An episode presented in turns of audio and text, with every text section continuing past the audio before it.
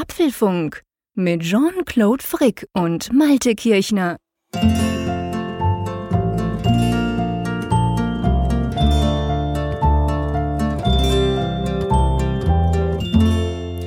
Jean-Claude, ich habe noch mal ein bisschen nachgeforscht. Beim letzten Mal hast du ja erwähnt, dass du mir gerne helfen würdest mit dem iPhone und äh, hast ja auch erwähnt, die geografische Distanz ist ja doch relativ groß und ich habe mich die ganze Woche gefragt, wie viele Kilometer sind das wohl? Was denkst du, wie viele Kilometer Luftlinie sind das zwischen Bern und Wilhelmshaven?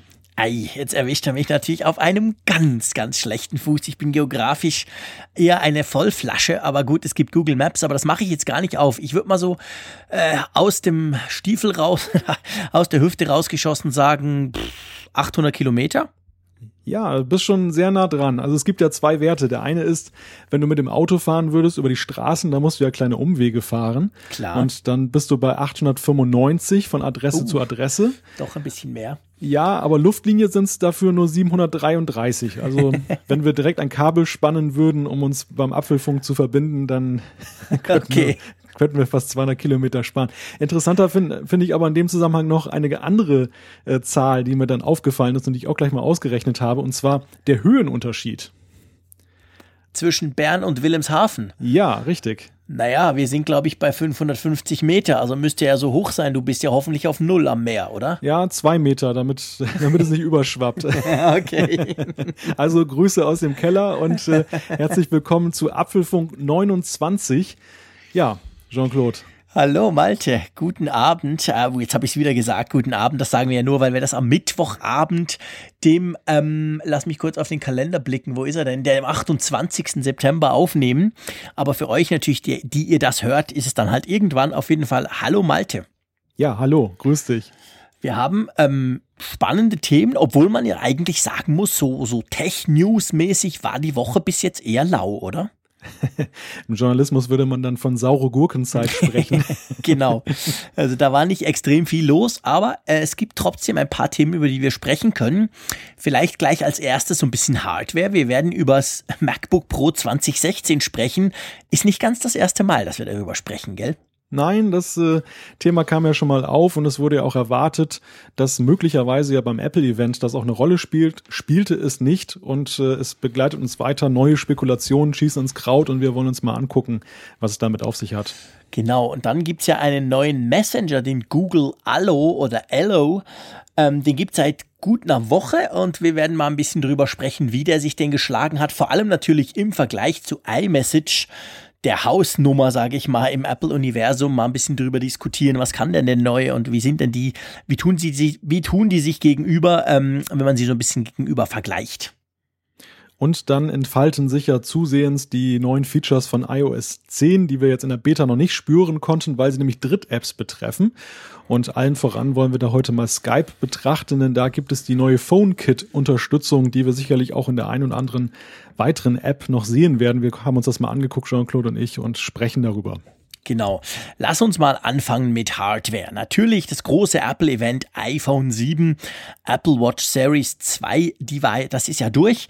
Aber trotzdem ähm, dürfte wahrscheinlich noch irgendwas kommen dieses Jahr, oder? Ja, MacBooks, es fehlen MacBooks. Es fehlt wieder Hardware, genau. Ähm, ganz aktuell kann man mal wieder so ein bisschen äh, die Gerüchte kochen wieder hoch, würde ich mal sagen, nachdem jetzt eben das iPhone ja da ist, ähm, dass Apple sicher dieses Jahr noch ein neues MacBook bringen wird, dass es vielleicht sogar im Oktober dann schon ähm, vorgestellt und dann vielleicht sogar auch erhältlich sein wird. Was sind denn so die aktuellsten Gerüchte? Es gibt ja diese Funktionsleiste, die ja aus einem Display bestehen OLED, soll. OLED.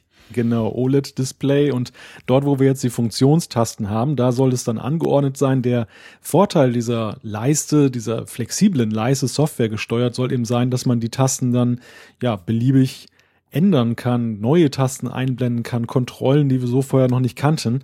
Und äh, wir haben uns ja hier schon mal drüber unterhalten. Das ist ja schon eine Weile her, dass es dieses Gerücht gibt. Es verdichtet sich, dass es dazu kommt.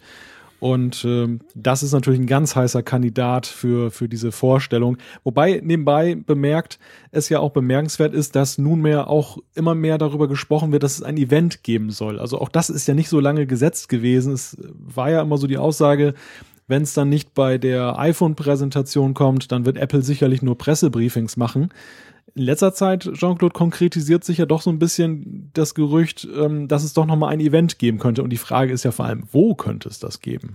Ja, das stimmt. Also ich denke, der Punkt ist natürlich auch der, wenn das dieses Update wirklich in der Richtung, die du jetzt da so ein bisschen skizziert hast, mit dieser OLED-Leiste, man spricht ja auch davon, dass auch bei den MacBook Pros dann ähm, USB-C Einzug halten soll, USB-A vielleicht sogar komplett rausfliegt. Ähm, und wenn das dahingehend sein sollte, dann denke ich schon, wären das unter Umständen Änderungen, gerade auch im Design. Man spricht ja davon, dass das MacBook Pro, also auch die großen Modelle quasi so ein bisschen wie das MacBook aussehen sollen, also deutlich flacher werden nochmal.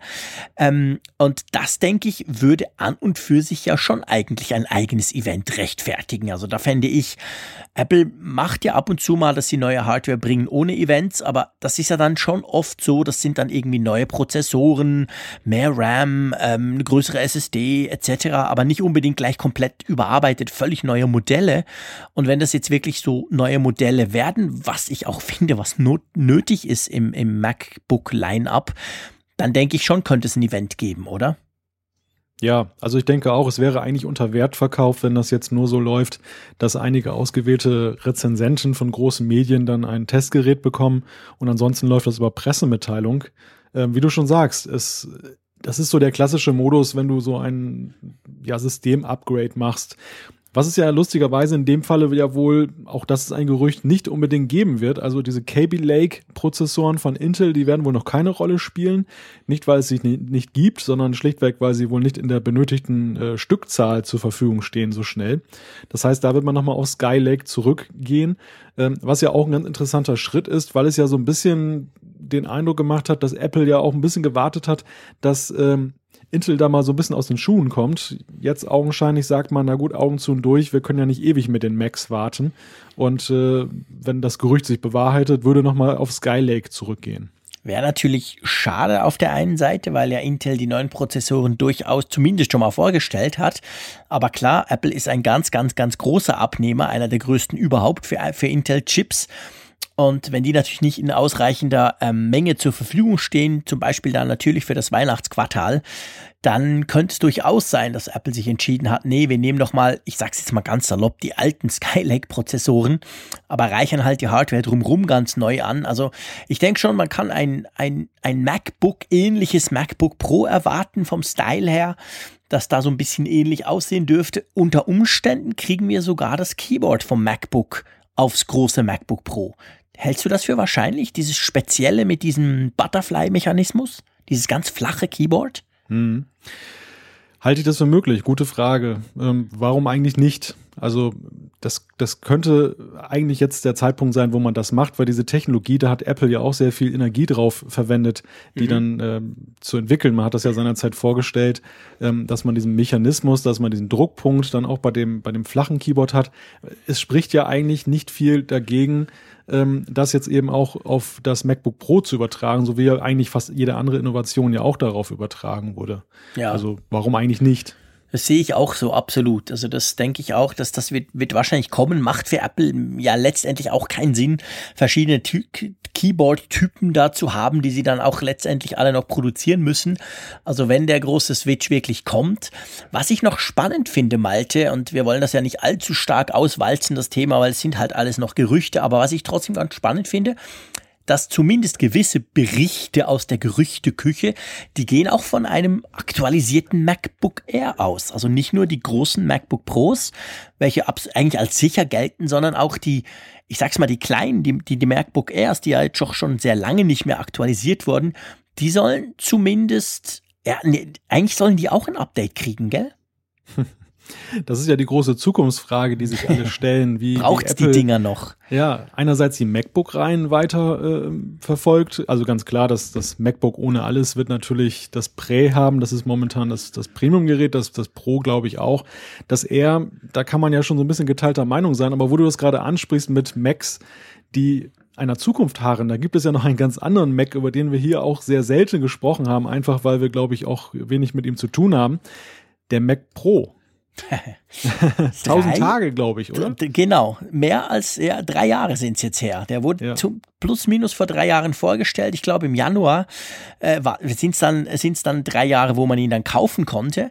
Aber drei Jahre lang ist da eigentlich nichts passiert. Und Wahnsinnige Zeit. Ist krass. Also ich meine, im Computerbusiness, das ist ja unglaublich. Das Ding ist Steinzeit. Natürlich, er ist immer noch super schnell und er war damals halt absolut hypergigantisch super schnell. Aber trotzdem, also ich meine, äh, das ist krass. Der, der, das ist wirklich ewig lange und schon lange ja fragen sich viele und es gibt unzählige Berichte im Internet, wo, wo, wo gerade auch Analysten darlegen, ja, offensichtlich hat Apple kein Interesse mehr an den Pro-Nutzern etc., weil drei Jahre lang das Ding nicht aufrüsten kann ja nicht sein. Ich meine, der war gut, der ist super, aber so gut, dass er jetzt drei Jahre noch up-to-date war, äh, ist er dann halt auch nicht. Also ich bin ein bisschen ratlos, muss ich dir ganz ehrlich zu, zugeben. Ich, ich weiß es nicht, weil gleichzeitig haben sie ja dann kurze Zeit später diesen wirklich tollen iMac 5K rausgehauen. Der wurde ja auch mal noch aktualisiert. Der hat die schnellsten Prozessoren drin.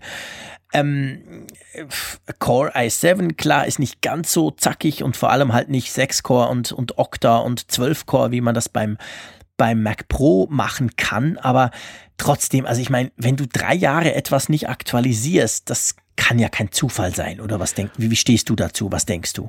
Also wenn es einen Beziehungsstatus für Apple und seine Pro-Hardware gäbe, dann müsste man eigentlich eingeben, es ist kompliziert, genau.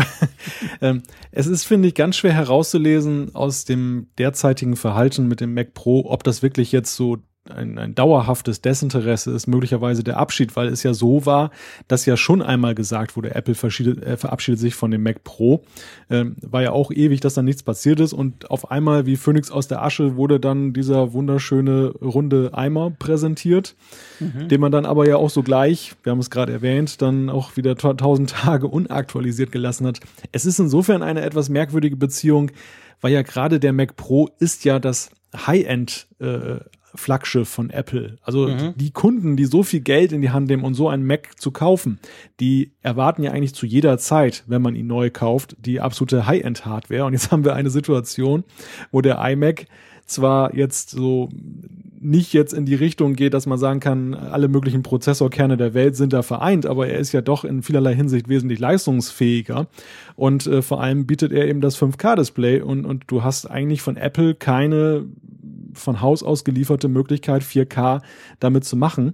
Es sei denn, du kaufst dir eben diesen anderen externen Monitor und ich weiß auch gar nicht, inwieweit das alles möglich ist. Also das ist schon alles bisschen komisch und, und mit einem großen Fragezeichen versehen das wirkt fast so auf mich. Ähm, man sagt ja immer, oder Apple sagt ja immer, dass das Apple TV so ihr Hobby ist. Also ich glaube eher mittlerweile schon, dass der Mac Pro so ihr Hobby ist, dass sie noch nebenbei pflegen. Ja, wobei pflegen ist ja übertrieben gesagt. Wie gesagt, tausend, tausend Tage kein Update. Also ähm, ja, mal gucken. Also eben, ich bin auch sehr, sehr unsicher. Es gibt auch Leute, die sagen, ja, Apple wartet wirklich noch auf die ganz, ganz großen Power-Prozessoren äh, von Intel, auch da wieder. Wobei, drei Jahre warten, naja, ich weiß es nicht. Also ihr seht, ich bin, ich bin selber völlig hin und her gerissen, was da, was da noch passieren wird. Ich glaube, wir können nur abwarten, oder?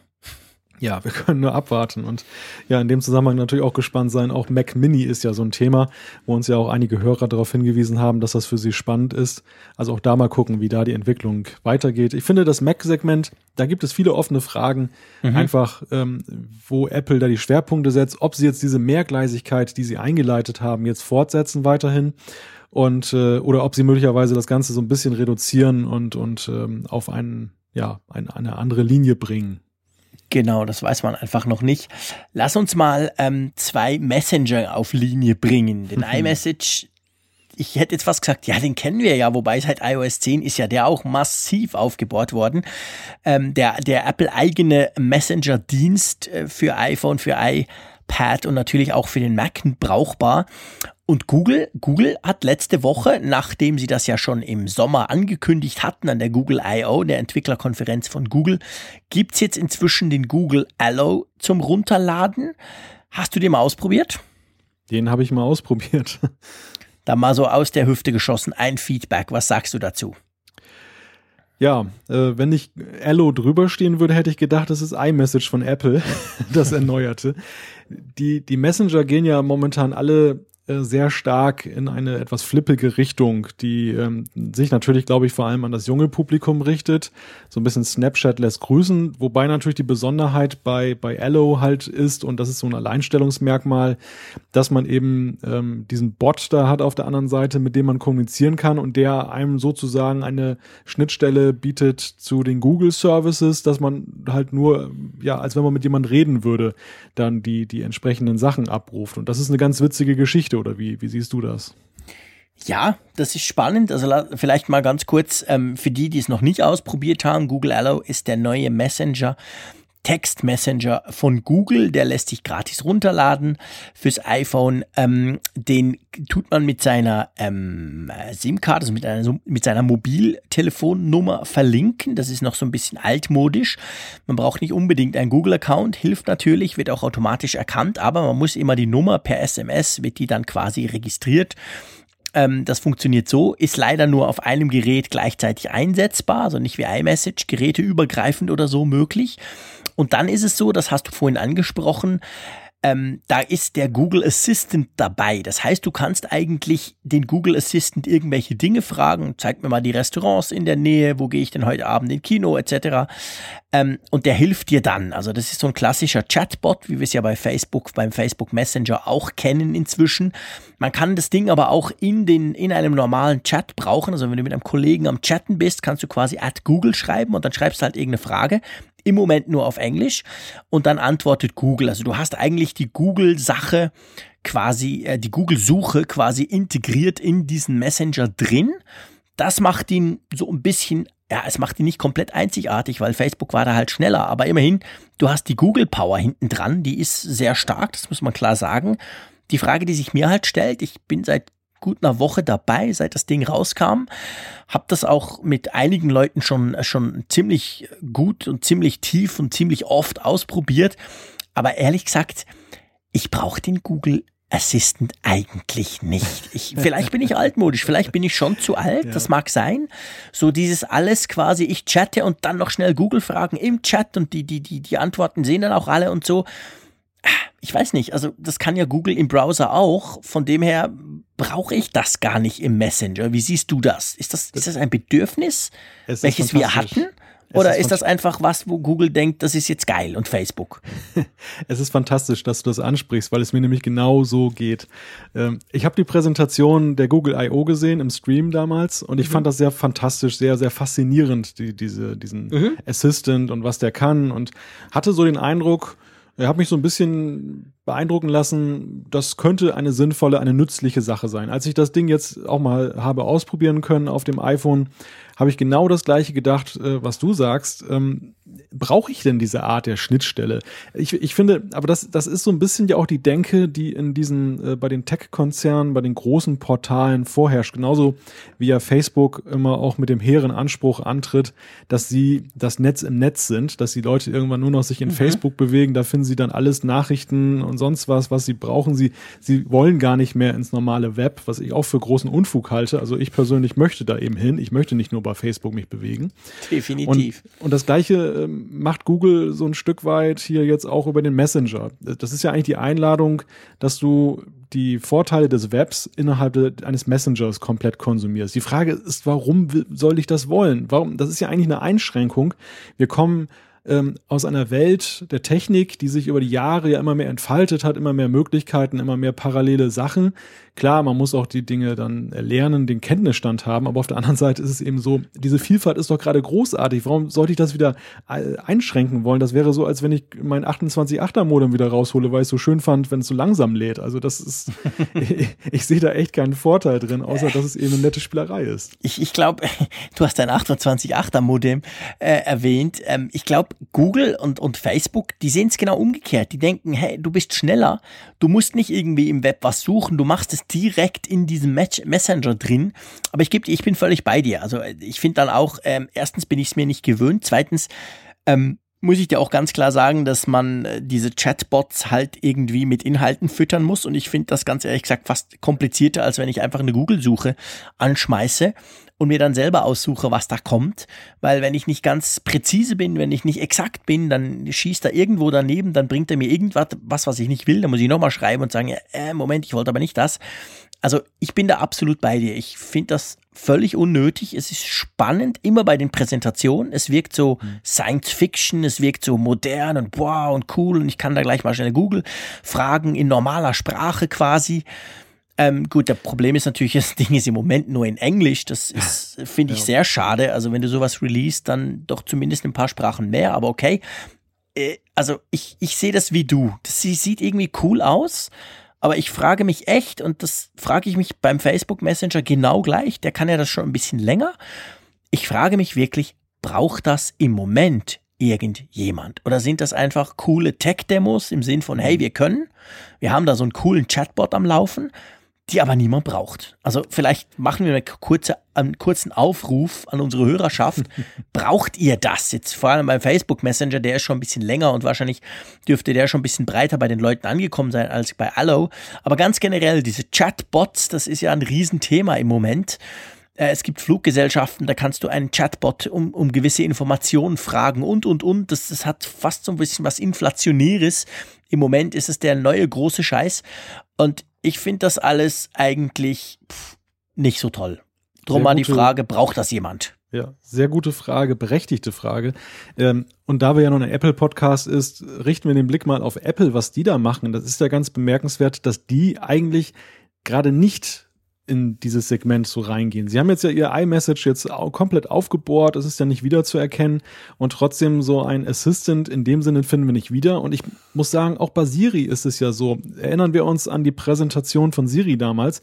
Da spielte ja auch gerade diese Abfragefunktion über Wolfram Alpha noch eine ganz große Rolle. Mhm. Es schien ja fast so, als wenn Apple das so weiterentwickeln möchte, in der Hinsicht, dass immer, immer mehr Wissensdatenbanken angeschlossen werden an Siri und dass Siri sozusagen das alternative Google, das Google für die Sprache wird.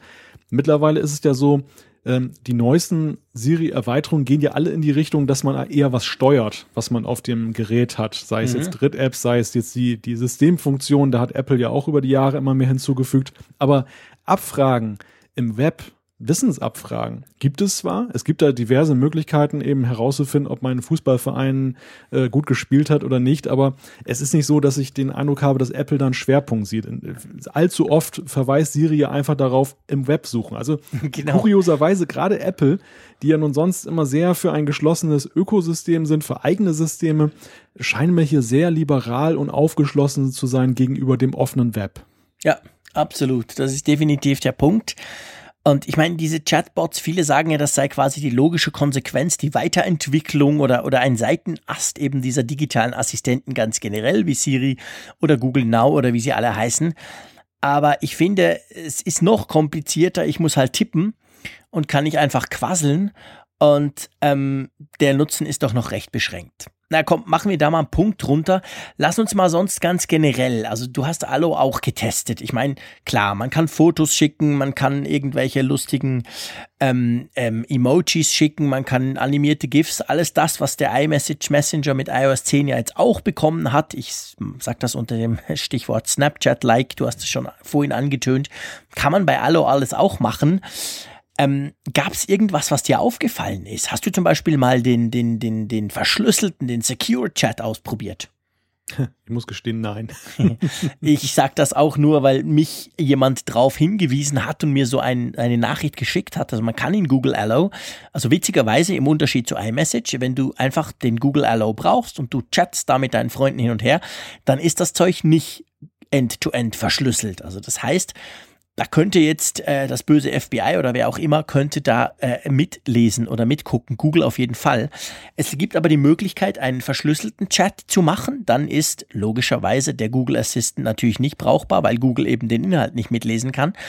Ähm, und da kannst du auch noch einstellen, das fand ich eigentlich noch ganz spannend, da kannst du einstellen ein Ablaufdatum. Also das heißt, wir können zusammen chatten. Und wenn ich das am Anfang mache, ich initiiere dann so ein Geheimchat, nennt sich das, dann kann ich quasi sagen, aber das bleibt nur eine Stunde. Und da können wir hin und her chatten.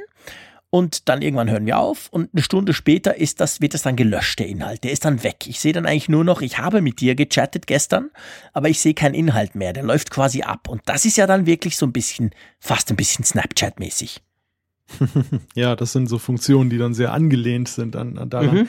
Gleichwohl stellt sich natürlich dann immer die Frage, wie sicher ist das wirklich? Inwieweit kann mein Gesprächspartner das dann nicht doch irgendwie noch dokumentieren? Zwar mit ein bisschen Aufwand, aber ja, ja, da gebe ich Bildschirmfotos machen oder so. Das genau. ist ja auch genau. bei Snapchat schon so gewesen. Also das ist ja auch jetzt nur ein vermeintlicher Schutz, dass ein Bild dann nach zehn Sekunden gelöscht wird. Wenn der andere schnell genug auf den Screenshot-Button geklickt hat, dann war's das. Genau. Ist für mich dann eher so eine Spielerei, wobei hm, wenn wir gerade immer mitlesen reden, ich muss ja sagen, bei Google-Produkten ist es bei mir immer so, ich habe da weniger Angst vor der NSA oder dem FBI als schlichtweg vor Google selbst. ähm, ich habe das gerade erst heute festgestellt. Ich habe auf meinem Arbeitsrechner, mein Windows-PC, ähm, wo ich noch nicht mal eingeloggt war bei Google, aber der weiß halt meine Google-ID, ähm, habe ich nach einem Ort gesucht, der jetzt für eine Recherche wichtig war. Und mhm. äh, am Nachmittag kriege ich plötzlich auf meiner Apple Watch über die Google-App eine Nachricht ähm, über die Verkehrslage zu diesem Ort. Und ja. da, das fand ich sehr kurios, also wie, wie, wie da so von, von Arbeit auf Privat einfach nur durch äh, grobe Kenntnis der ID mhm. dann eben da Informationen weitergegeben werden. Und ähm, das, ist, das ist auf der einen Seite natürlich ungemein nützlich, ähm, wenn man Technik hat, die mitdenkt, aber das ist ja eigentlich genau diese Geschichte, wovor es ja eben vielen auch graut, auch gerade mit Blick auf Datenschutzbedenken, ähm, wo, wo Apple ja diesen eigenen Weg geht, wo sie sagen, wir machen zwar auch Deep Learning, aber wir machen das in einem Stil, der eben die, die äh, Privatsphäre des Nutzers schätzt und, und nicht Apple alles dann offenbart, was er macht. Und da sehe ich Google einfach auf einem ganz anderen Weg. Und wir werden, glaube ich, noch mit, den, mit dem Kopf wackeln, was wir da zu sehen bekommen. Ja, ich, ja, also klar, ich meine, das ist natürlich ein Problem, beziehungsweise das ist ein, eine Tatsache. Google geht ganz anders mit unseren Daten um, wobei man muss fair bleiben, finde ich, oder also ich persönlich finde, Google kann dafür mit den Daten auch deutlich mehr machen halt. Also Google Now, die, die quasi automatischen Vorschläge von Google Now auf dem Android-Smartphone sieht man es noch ein bisschen krasser als auf dem iPhone, aber selbst da schon, die sind halt schon, die sind schon eine Ecke akkurater als was, was Apple macht. Liegt natürlich daran, dass sie auch viel mehr Daten haben. Ist übrigens ganz witzig und ich will jetzt hier nicht, ich will jetzt hier nicht äh, noch ein neues Fass aufmachen zum Thema Datenschutz, aber ich finde es ganz witzig. Du hast vorhin gesagt, ja, Mehr Angst als das FBI oder die NSA macht mir Google selber. Bei mir ist genau umgekehrt. Ganz ehrlich gesagt, vertraue ich Google, sogar Facebook, meine Daten durchaus an. Im vollen Wissen, dass die natürlich das Geschäftsmodell genau auf meinen Daten aufbauen. Sie bieten mir dafür aber auch vieles. Und bei der NSA und der FBI äh, habe ich das Gefühl nicht. Also erstens bieten sie mir nichts, außer ich kriege Probleme oder Lampe, wie wir Berner sagen würden, wenn ich mal in die USA einreise unter Umständen, weil sie irgendeinen Scheiß falsch verlinkt haben, den sie von mir geklaut haben. Aber sonst habe ich eigentlich nichts davon. Also bei, von dem her ist es bei mir wirklich so, ich gebe eigentlich lieber Google meine Daten als einer staatlichen Stelle. Mag daran liegen, dass wir gerade am Sonntag bei uns ein verschärftes Nachrichtendienstgesetz angenommen haben, haben was jetzt quasi die Vollüberwachung leider auch zulässt, wurde natürlich ganz groß angenommen in der Schweiz haben ja auch hier alle Angst, Angst vor irgendwelchen Terroristen, aber nicht Angst vor dem Nachrichtendienst, der dann halt alles kennt. Also ich will da nicht politisch werden, aber es ist witzig, weil bei mir ist es wirklich umgekehrt. Also ich vertraue dann den großen Firmen doch eher, ganz einfach auch im Wissen, weil wenn die Mist bauen, das mag gut sein, dass sie das sogar auch mal machen ab und zu, aber dann kriegen sie es natürlich ganz, ganz schnell im Portemonnaie zu spüren. Sie merken das dann sofort, weil letztendlich ihr Geschäftsmodell ja auf genau diesen Daten basiert. Und wenn wir dann alle weggehen, weil es ist ja schließlich gratis, ich kann ja einen anderen Gratis-E-Mail-Dienst nehmen zum Beispiel, dann ähm, merken die das, dann tut das denen richtig weh. Und die NSA, der tut halt nichts weh, weil die kriegen ihre Kohle auch so. Also es ist eine witzige Sache, was du vorhin gesagt hast. Aber ich will da gar nicht erst politisch werden. ähm, da könnten wir locker, könnten wir einen eigenen Podcast zu dem oh Thema ja. wahrscheinlich machen. Oh ja. Aber auf jeden Fall, Google Allo, eigentlich kann man sagen, der Assistant, okay, das ist so was halbneues, sagen wir mal. Aber sonst eigentlich nichts, was andere nicht können, oder? Ja, ich finde es relativ unspektakulär, muss ich sagen. Ähm, ich habe den jetzt ein bisschen getestet, aber ich finde einfach, Messenger, das ist so ein, so ein Ding, da setzen jetzt ja alle drauf und ähm, mir fehlen da einfach jetzt die Akzente, die, bei denen ich sage, hm, ja, das, das unterscheidet sich für mich jetzt so stark, dass ich jetzt das stattdessen äh, von iMessage nutzen würde. Das, dem ist nicht so. Da sehe ich eher solche Nischenprodukte wie zum Beispiel Streamer, das dann eben ja im, eben nicht über einen großen Konzern läuft, sondern über sichere Server Voll verschlüsselt ist, genau. Genau. Und äh, da, da sehe ich einfach einen größeren Wert drin, einfach als Alternative, als Kontrast zu den großen. Ähm, Google überzeugt mich dann. Ich habe auch so ein bisschen das Gefühl, sie haben es ja sehr früh angekündigt, aber ähm, jetzt mit dem Release sind sie nach iMessage, zwar nicht riesig weit nach iMessage, aber nach iMessage. Und ähm, damit ist ihnen, glaube ich, auch so ein bisschen so, zumindest in der breiten Masse der Nutzer, die Show gestohlen worden, weil dieser ganze Sticker-Kram und so, ja, den haben wir jetzt ja mal gesehen und jetzt sehen wir nochmal von Google. Mhm. Ich weiß nicht, ob das so zündet, also ob da jetzt wirklich eine große Bewegung ist. Das, das ist für mich so ein bisschen mit, wie mit Google Plus, weißt du? Also ja, genau. Nette, Hat, nette Sachen. Nette Sache, nett aber braucht es eigentlich nicht. Nee, mhm. ist zu spät. Ist zu ja. spät. Also der Zug ist abgefahren und. Und ich glaube, ja. das Problem haben alle. Machen wir uns nichts vor. Ich meine, wir sind alle bei WhatsApp und das kann man wirklich inzwischen mit knapp einer Milliarde Benutzer, kann man das mehr oder weniger sagen. Wir Onliner sind alle bei WhatsApp. Wir Apple-Benutzer sind wahrscheinlich auch alle bei iMessage und, und, damit ist das Universum abgegrast. Sorry, da muss schon mhm. einer kommen, der wirklich was super, hyper Geiles bringt, wo alle denken, wow, genau darauf habe ich gewartet. Das ist Google Allo definitiv nicht. Ich gebe auch gerne zu, dass ich ganz generell im Thema Messenger fra mich frage und eigentlich eher skeptisch bin, ob da einer nochmal wirklich die ganz große Revolution bringt, weil wenn nicht, wie gesagt, iMessage, WhatsApp, noch Fragen, also damit hast du sie eigentlich. Klar, wir könnten den Facebook Messenger noch nehmen, der hat noch mehr Nutzer und finde ich persönlich ist sogar eigentlich noch praktischer, weil er wirklich auf allen Geräten funktioniert. WhatsApp ist ja auch so ein blödes an meine Mobiltelefonnummer geknüpftes Ding, was ich eigentlich hasse. Ja, das ist noch so ein Punkt. Das ist noch so ein Punkt. Also die, die Auffindbarkeit. Facebook hat ja mit seinem Messenger insofern eben noch eine andere Komponente, weil du ja nicht die Mobilfunknummer des genau. Gegenübers benötigst. Genau. Du also auch mit jemandem, ja, sag ich mal, beim Bekannt, äh, Bekanntschaftsstatus dann eben auch mit jemandem kommunizieren kannst, ohne gleich irgendwas von dir preiszugeben, deine, mhm. deine Handynummer. Genau. Das, das ist natürlich noch so ein Alleinstellungsmerkmal, was einfach der Facebook Messenger gegenüber jetzt WhatsApp und den anderen hat. Aber mhm. das ist eben bei Google auch nicht der Fall. Du hast es ja vorhin erwähnt. Kurioserweise setzen sie eben auf dieses ziemlich herkömmliche Modell mit der Mobilfunknummer. Völlig unverständlich. Also es ist mir wirklich, ja. muss ich wirklich sagen, es ist mir komplett unverständlich, wie man im September 2016, hallo Leute, einen Messenger rausbringen kann, der ausschließlich auf der Mobilfunknummer aufsetzt. Mhm. So wirklich anno 1996 SMS. Also ich meine, WhatsApp, klar, ist ja so ein inoffizieller Nachfolger von SMS, der ist aus dem raus entstanden. Der basiert auch, der funktioniert eigentlich auch wie SMS, von Gerät zu Gerät und damit hat sich's. Aber hey, das, wir sind eigentlich meilenweit davon entfernt heute. Wir haben multiple Geräte, wir haben irgendwo, du setzt dich an ein Terminal, völlig wurscht. Da will ich, da will ich, dass das Zeug in Sync ist, dass das synchron ist alles, dass die Daten da irgendwo vorliegen. Und da ist wirklich Google. Ich meine, hey, es ist Google. Hallo? Die haben die Cloud mit erfunden quasi. Und dann machen die so einen Scheiß. Also ich habe bei mir, das war ganz witzig, ich habe die zuerst aus dem amerikanischen iTunes Store geladen, weil die waren eineinhalb Tage früher schon im US iTunes Store, ähm, also im App Store ähm, verfügbar. Habe ich sie mir dort runtergeladen, habe hier mit ein paar Kollegen getestet, die das auch gemacht haben. Und dann zwei Tage später kam sie ja dann auch in den schweizerischen oder den deutschen App Store. Dann habe ich es wieder gelöscht, damit ich die Updates immer nur aus einem kriege, weil ich nicht immer Store wechseln will. Habe es gelöscht, wieder installiert, neu einfach aus dem Schweizer Store. Dreimal darfst du raten, wo meine Daten waren. ja. Weg. Genau, alles weg. Also die Kontakte waren natürlich noch da, klar, aber sonst alles weg. Also die Chats, die ich geführt habe, die waren verschwunden. Mhm. Und da denke ich wirklich, hey, wo sind wir denn eigentlich? So ein Schwachsinn. Also von dem her, das allein wäre für mich das Motto, dass ich das Ding sofort wieder killen würde. Aber ich habe es natürlich drauf, weil man probiert es ja aus und ich lasse es wahrscheinlich, ich habe so einen Ordner Messenger bei mir auf dem iPhone. Der liegt dann da drin auf der zweiten Seite. Und falls mal einer testen will, habe ich ihn zumindest, aber brauchen werde ich das Ding definitiv nicht. Aber apropos SMS, ähm, ich habe heute festgestellt, mit iOS 10 ist die SMS äh, bei iMessage doch noch deutlicher in den Hintergrund gerückt. Also folgende Situation, sie, sie ist eine kuriose Situation, vorweg Erzähl. gesagt.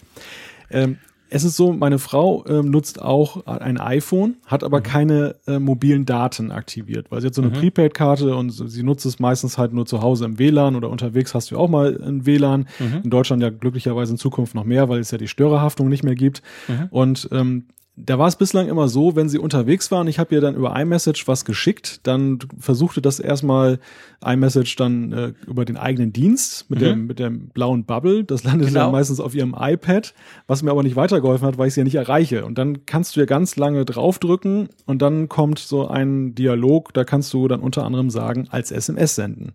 Mhm. Und den habe ich heute nicht mehr wiedergefunden in iOS Echt? 10. Das erste Mal, dass ich in dieser Situation war, das auszuprobieren und ähm, ja, weg ist er. Das ist dann doch ein bisschen ärgerlich. Wirklich? Ja, also vielleicht habe ich mich auch zu dumm angestellt, aber äh, ich mich mal gucken, weil ganz witzig, ich habe es völlig anders eingestellt. Ich hatte iMessage schon seit immer, weil ich ich habe auch schon seit Jahrhunderten gefühlt, habe ich eine, eine SMS Flat und dadurch habe ich bei iMessage kannst du ja in den Einstellungen direkt äh, vom, vom iOS-System kannst du ja unter Nachrichten kannst du ja einstellen bei iMessage, dass er quasi als SMS senden soll. Und da macht er das ja automatisch. Also zuerst probiert er mal blau, quasi iMessage und wenn er merkt, der andere aus irgendeinem Grund ist nicht erreichbar, dann schickt das, wenn du die Einstellung aktiviert hast, danach eigentlich automatisch grün als SMS raus. Drum kümmere ich mich gar nie drum. Ich sehe zwar manchmal dann, äh, komisch, mit dem habe ich doch auch schon via iMessage gechattet und dann ist es halt grün, okay, da war wahrscheinlich gerade offline, dann haut das halt als SMS raus. Aber das funktioniert eigentlich gut. Was ich gar nicht wusste, ist, dass du quasi das manuell erzwingen kannst. Das ja, habe ich noch nie gemacht. Das, das kannst du manuell erzwingen Echt? und das ist halt gerade gleich mal ausprobieren, live und direkt. Sprich nur weiter, ich suche dich mal. Ja, es, ich versuche dir mal ganz altmodisch eine SMS zu schicken. Es ist gerade für diese besondere Situation eben sinnvoll, wenn du ja trotzdem ein iMessage-Gerät hast, was ja auf Empfang ist, weil er sendet ja diese, diese Einstellung, die du gerade erwähnt hast, dass er das als mhm. SMS sendet. Das macht er ja nur, wenn du jetzt nur ein Gerät hättest und das ist jetzt gerade über iMessage nicht erreichbar. Aber ist es so, wenn du mehrere iOS-Geräte mhm. hast und eines ist meinetwegen liegt zu Hause und ist dann eben per iMessage erreichbar, dann stellt er als iMessage zu, aber eben nicht dann als SMS. Er macht, er fährt oh. nicht doppelgleisig. Und da war eigentlich dieser, dieser Switch ganz gut, dass du dann. Wie hast du den hingekriegt, diesen Switch? Äh, indem ich einfach die Nachricht, die ich jetzt ja. abschicken wollte, äh, ja. lange geklickt habe. Also mit ja, ja. schon fast Force Touch kann man sagen. Und, und, dann kommt ein Dialog hoch. Echt? Warte Oder dann kam ein Dialog hoch. Genau, wenn, also gar nicht mal festdrücken, sondern nur lange drücken. Und dann mhm. sagt er mir jetzt. Aber du musst die zuerst abschicken, oder? Du musst die zuerst abschicken. Ach so, ja. das nützt ja, jetzt natürlich bei das. dir nichts, weil wenn ich es abschicke, kommt es bei dir an blau. Genau, aber du könntest es genauso noch nachträglich dann als ähm, SMS ah, versenden. Also tatsächlich, also ja, aber das, das ist bei mir da. Ich drücke lange drauf und da kommt als SMS versenden. Das ist ja witzig. Bei mir Moment. kommt nur kopieren, sprechen. Lass mich mal gucken. Ich, wie habe ich das vorhin gemacht? Ihr seht, wir sind ganz, ganz nah dran am echten Leben, live. Ja, jetzt kommt bei mir auch nur noch Kopieren und mehr. Hä? Vorhin kam es aber noch. Witzig. Das gibt's ja gar nicht. Merkwürdig. Ja. Also ist ganz komisch. Bei mir geworden. zuerst kam als SMS senden mhm. und dann jetzt kommt nur noch kopieren. Vielleicht weil du schon gelesen hast. Merkwürdig. Naja, ja. merkwürdig. Also sagt uns mal, sagt uns doch, liebe Hörerinnen und Hörer, wie ihr das macht. Ihr seht mich da ein bisschen ratlos, beziehungsweise ich schicke eigentlich immer einfach als iMessage und dann eben automatisch, wenn es nicht geht, als SMS, aber so, dass der das machen soll und nicht ich. Ähm, wie macht ihr das?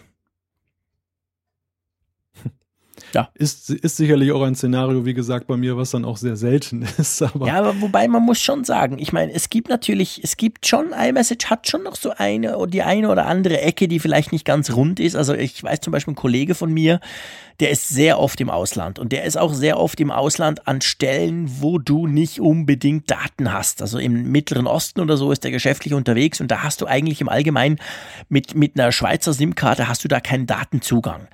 Und der muss schon immer gucken. Also der sagt selber, oft kriegt er von Leuten dann gar nichts und dann landet er wieder in Zürich oder geht mal in einen WLAN irgendwo und da macht's zack, da kommen ganz viele iMessage-Messages rein. Und der macht dann meistens so, bevor er hier losgeht, stellt er bei sich iMessage quasi komplett ab, damit auch Apple quasi weiß, okay, der ist jetzt nur noch auf SMS erreichbar, damit die anderen Leute, die ihm eben Sachen schicken, das dann automatisch als SMS schicken. Also er sagt manchmal sonst, iMessage verzögert unglaublich lange, bis er dann wieder online ist.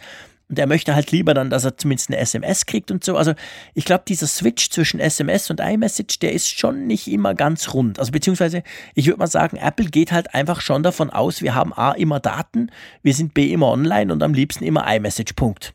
Ja, richtig. Und wir haben nur ein Gerät. Und wir haben nur ein Gerät, genau. Ja, aber du, du hast gerade den, den, den Workaround, den ich auch benutze, dann für solche Fälle schon benannt, dass man eben iMessage abschaltet komplett. Und, ja. und dann kannst du eben eine SMS dann rausschicken. Aber ich, ich finde, das ist halt kein eleganter Weg. Punkt nee. eins. Und, und Punkt zwei ist, ja, wie du schon sagst, also das sind so Feinheiten. Das, das ist jetzt vielleicht etwas kurios und exotisch, aber ähm, dass es da keinen einfachen Weg gibt, sowas noch weiter als SMS zu schicken, das, mhm. das ist eigentlich schade. Das ist keine Verbesserung in dem Sinne und vielleicht ja, will man da einfach auch seinen eigenen Dienst so pushen. Mhm. Mag sein, aber ist vielleicht für, für nicht für alle Nutzer dann eine Freude. Ja, genau, genau. Kommen wir aber zu einer richtigen Freude. Ja, wirklich, wirklich, wirklich Freude. Hey, Leute, ich freue mich.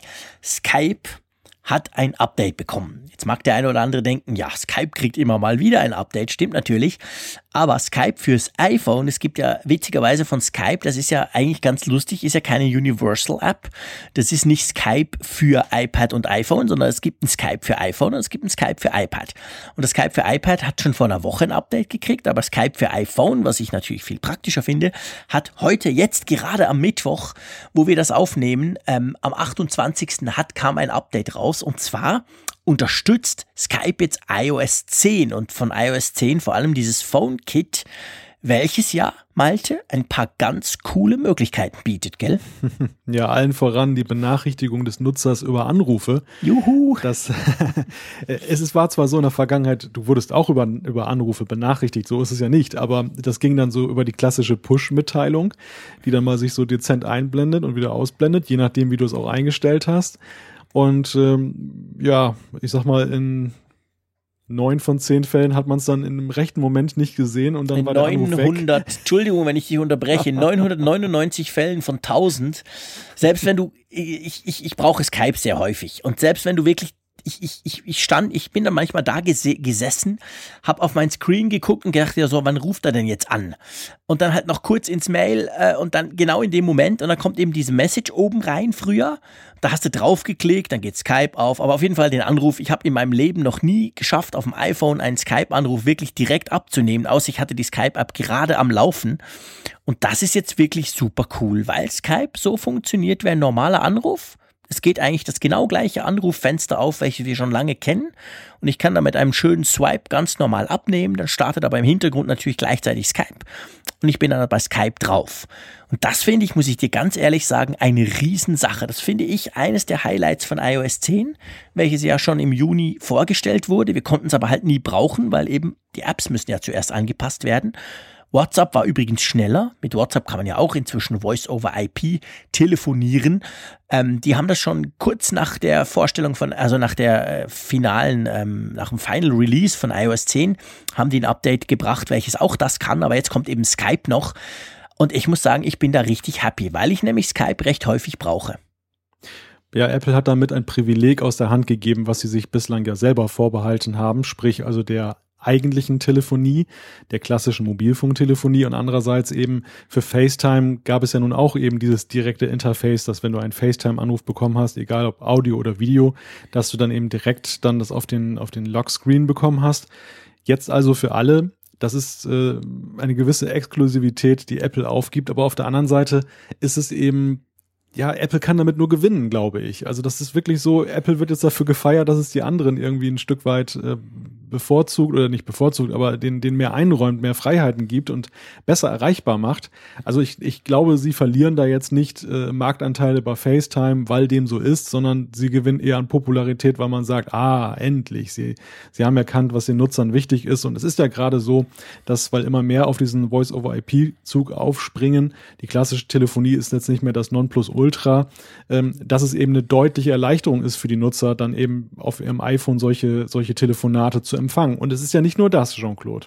Genau, also es ist, es ist zusätzlich, vielleicht noch kurz dazu, was du gesagt hast. Also ich sehe das genau gleich. Ich finde, das ist eben Typ, das ist jetzt wirklich Apple, wie es eben heute ist und nicht mehr so zu Zeiten von Steve Jobs hätte es das wahrscheinlich nie gegeben, weil er gesagt hat, wir haben die Telefon-App und wir haben FaceTime und Punkt und alle anderen müssen halt selber gucken und kriegen es halt nicht hin oder dürfen es nicht. Und jetzt ähm, ist das wirklich super praktisch, weil ich, ich denke, keiner wird Skype nicht nutzen, nur wegen dem. Es ärgern sich halt die meisten und es klappt dann halt nicht. Da ruft man halt immer zurück und so. Ist halt nicht schön, aber man macht es trotzdem. Also von dem her haben jetzt eigentlich alle Freude und es, es, es fügt sich letztendlich auch besser ins System ein, weil ich finde, dieser Telefoniedialog grundsätzlich, da weiß man, hey, da ruft mich einer an, das sieht immer gleich aus. Und äh, ehrlich gesagt, ob das Skype ist, ob das WhatsApp ist, ob das Facebook Messenger ist, man kann mit denen allen inzwischen auch telefonieren, das ist mir doch wurscht. Da will einfach einer mit mir sprechen und ich nehme den ab und spreche mit ihm. Punkt. Und das finde ich schon, schon eine coole Sache. Und, und das geht sogar noch weiter in dem Fall nämlich, weil Skype hat es jetzt geschafft mit diesem Update, ist mir aufgefallen, dass wenn du die Kontakte-Apps, die ganz normale Kontakte-App auf dem iPhone aufmachst, hast du eigentlich bei jedem Kontakt jetzt einen Knopf Skype. Also das heißt, iOS 10 merkt, okay, da ist jetzt eine neue App, die quasi Voice-over-IP über unsere PhoneKit-Schnittstelle unterstützt und blendet dann einen entsprechenden Knopf in den Kontakten ein. Was aber auch ein bisschen gefährlich ist. Hm. Ja, weil du eben über die klassische Telefonnummer gehst und nicht über das Skype-Handle. Also mit anderen Worten, du würdest dann kostenpflichtig telefonieren und, und eben nicht über den, den kostenlosen Dienst, den ja Skype anbietet genau. für Telefonie. Also man kann ja in den Kontakten von Apple gibt's ja nicht ein Feld für Skype. Und das heißt, der merkt einfach, okay, Skype ist ja eine App, da kannst du auch normale Telefonate anrufen. Das Ganze nennt sich Skype Out. Das kannst du aber nur, wenn du ein bisschen Guthaben hast bei Skype. Also das kostet auch fast ganz wenig zwar, aber ein bisschen was kostet das natürlich, weil das ja dann eben vom Voice over IP, also vom Internet, vom Internet eigentlich wird's ja dann ins normale Telefonnetz geroutet. Und dafür muss Skype natürlich Gebühren zahlen. Und wenn du das machst, dann startet Skype und versucht das auch. Wenn du aber natürlich keine Gebühr hast, dann hört Skype sofort wieder auf und sagt, hey, sorry, du hast ja gar keine Kohle, geht ja gar nicht. Also das wäre natürlich viel schöner, wenn quasi mit diesem äh, Phone Kit oder mit diesem iOS 10, mit dieser Funktion auch die Möglichkeit kommen würde, dass man für einen äh, Kontakt eben verschiedene zum Beispiel WhatsApp, zum Beispiel Skype, äh, vielleicht Facebook haben wir schon, glaube ich, aber dass du verschiedene Felder noch einfügen kannst, wo er dann merkt, ah, das ist jetzt sein Skype und wenn du jemanden, wenn du jemanden anrufen willst, direkt aus den Kontakten, dann kannst du zwar auf diesen Skype-Button klicken, aber dann würde er nicht die normale Telefonnummer nehmen, sondern eben das entsprechende Skype ähm, den, den Skype-Usernamen quasi. Und dann wird es eben nichts kosten, weil es Voice-over-IP ist. Also das wäre so, so ein bisschen das Tüpfchen auf dem i, oder? Ja, ich denke mal, das ist so ein Nachbesserungsbedarf einfach, der entweder ja. Mit einem der nächsten Updates, wahrscheinlich aber mit iOS 11 dann eben nachge, nachgezogen wird. Und ja, also ja. Äh, man muss aber grundsätzlich sagen, Apple und die Schnittstellen, das ist eigentlich eine, eine wunderbare Geschichte jetzt in den letzten Versionen. Sie haben ja diesen, diese Kurve gekriegt, ich weiß gar nicht, war das iOS 8, glaube ich, dass sie gesagt haben, ähm, wir bohren das auf, wir, wir bieten jetzt mehr Schnittstellen für Entwickler. Das war natürlich erstmal eine große Liebeserklärung für die Entwickler, die ja bis, da, bis dato sehr eingefärcht waren in ihren sogenannten Sandboxes, da die fast gar nichts konnten jetzt mhm. auf Systemebene. Und man hat das so über den Teilen-Dialog dann eingeführt und das immer mehr ausgebaut. Und das ist ja eigentlich so die nächste Ausbaustufe, dieses Phone-Kit. Das ist mhm. ja auch wieder so ein, ein Aufbohren des Systems ja. für Entwickler. Und auf der anderen Seite gelingt es Apple bei alledem, eben diese Ästhetik des eigenen Systems aufrechtzuerhalten. Also auch dieser Skype-Button, den du jetzt erwähnt hast, der ist ja eigentlich ganz schön integriert da in diese Kontakte. Das sieht, der das fällt sieht gut gar aus. nicht auf. Die Übersichtlichkeit bleibt gewahrt. Auch das ist ganz wichtig. Und ähm, Apple macht das eben sehr zaghaft. Man, man fragt sich ja schon, oder einige fragen sich, warum machen die das jetzt nicht gleich alles? Warum also so über Jahre verteilt? Ähm, eh, das dauert ja ewig, aber ich glaube, am Ende die Nutzer profitieren davon. Wer, wer das anders haben möchte, der ist bei Android besser aufgehoben sicherlich, weil da ist viel mehr offen. Aber das ist eben nicht die Philosophie, die Apple vertritt. Und sie, sie machen das wirklich, die Schönheit der Schnittstelle, möchte ich fast sagen. Mhm. Das ist das, die haben sie wirklich für sich entdeckt. Absolut. Das ist auch ein Alleinstellungsmerkmal von iOS ganz generell. Und ich finde es auch gut, dass sie daran festhalten, dass eben der Skype-Anrufen-Dialog nicht irgendwie völlig anders aussieht und du denkst, hä, was ist denn das? Sondern es ist wirklich der normale Telefondialog, nur von Skype. Man sieht dann schon, es ist Skype, aber sonst grundsätzlich sieht es genau gleich aus. Und das, das, dann weiß man eben, das ist Telefonie, das ist Messaging, das sind Notifications etc. Also das macht alles natürlich absolut Sinn. Also finde ich schon, Apple macht das gut und man darf nicht vergessen, äh, wenn du von der Schönheit der Schnittstelle sprichst, iOS 10, dieses Phone Kit, diese neue Telefonschnittstelle, die kann ja sogar noch mehr. Die kann ja sogar so eine Art Anti-Spam. Also es wurde ja an der Keynote erwähnt, äh, für China vor allem, weil es dort offensichtlich auch ganz schlimm ist mit diesen Werbeanrufen, aber bei uns in der Schweiz, ehrlich gesagt, ist es auch nicht viel besser. Ich kriege unglaublich viele Telefonanrufe, die von irgendwelchen Callcenters sind, von irgendein Idiot mir irgendwelches Zeug verkaufen will. Okay, der Typ ist selber kein Idiot, aber das Callcenter, das ist halt total mühsam. Und da gibt es jetzt die Möglichkeit, dass man quasi Apps entwickeln kann, die dann ins, in die Schnittstelle reingehen, also das Telefonat vorher noch checken und dir dann unter Umständen anzeigen, mh, hm, das ist irgendwie Telefonwerbung oder die gar nicht erst läuten lassen etc. Also da gibt es auch ganz, ganz neue Möglichkeiten, auf die ich mich ganz persönlich, muss ich sagen, auch sehr freue. Also ich bin gespannt, wann dann die ersten Apps auch bei uns kommen, die, die zum Beispiel dieses, ich sag dem jetzt mal so ein bisschen Anti-Spam-Feature unterstützen. Kurios in dem Zusammenhang, wir hatten ja, ich glaube, es war iOS 9 gab es ja schon diese Anti-Werbeschnittstelle im Safari-Browser. Mhm. Wurde ja sehr kontrovers diskutiert. Der, mhm. der, Marco Arment, der Entwickler von Overcast, hat ja für kurze Zeit dann selber auch so einen Werbeblocker angeboten, den er dann reumütig zurückgezogen hat, weil er dann, was weiß ich, Gewissensbisse genau. bekommen hat.